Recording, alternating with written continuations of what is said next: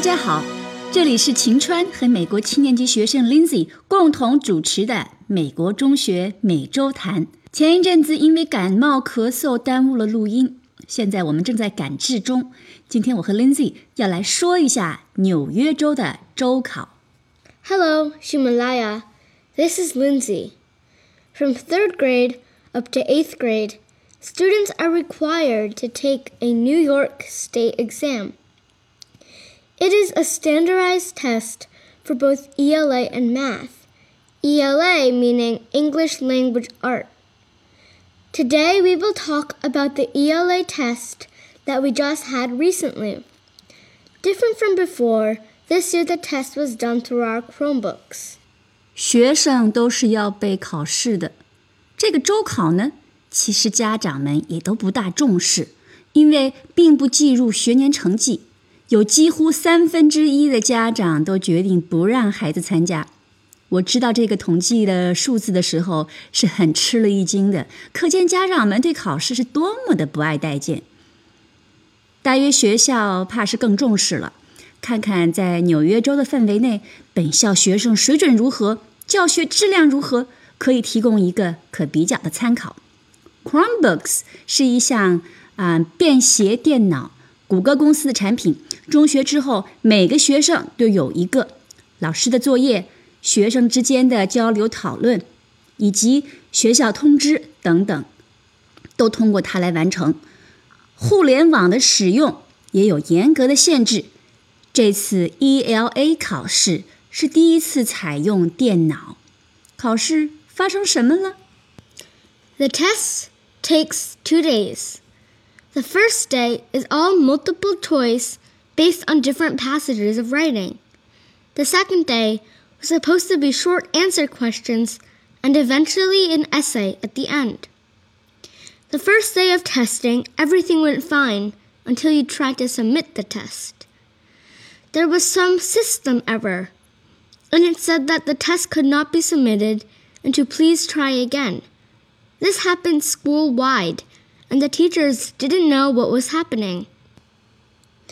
We weren't allowed to close our Chromebooks because we'd be signed out completely and lose our progress.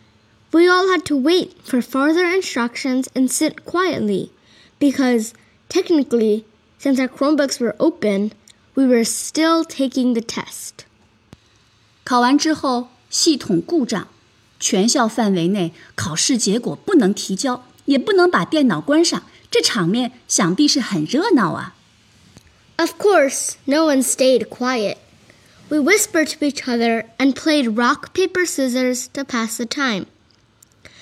Eventually, the principal told us to close our Chromebooks and for the teacher overseeing the test to collect the Chromebooks. Rock, paper, scissors 就是谁都会玩的游戏，剪刀石头布。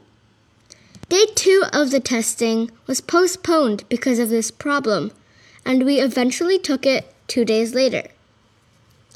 I think they wanted to make sure that the same problem could not happen again. For the day one test result that can't be submitted, I guess they figured out how to resolve the problem because we were not asked to redo the test. 一个州考组织成这样也是蛮搞笑的。反正对待考试，在高中以前，大家都有点好整以暇，举重若轻。Another event I'd like to share is about International Night, which happened in my old elementary school. It's a little like Multicultural Expo in middle school, but with more food donated by parents. What impressed me was a henna station, where volunteers drew on your skin with patterns that you request. Henna is temporary body art using the dyes from a certain plant. Lindsay 重返小学参加国际夜活动，吃喝之外还经历了使用海纳粉纹身的印度传统艺术。中学之后还要回小学，有什么感受呢 ？I went to international night along with my friend, and we met up with a few friends that I hadn't talked to in a while since starting middle school. We went to the playground there and played tag, hung out on the swings, and reminisced about our elementary days. It was fun to sit back and relax, refreshing all the memories of my old school and to catch up with some people I hadn't talked to in quite a bit. 小小年纪也是会怀旧的。这次我们的节目就到这里，下次见，拜拜。拜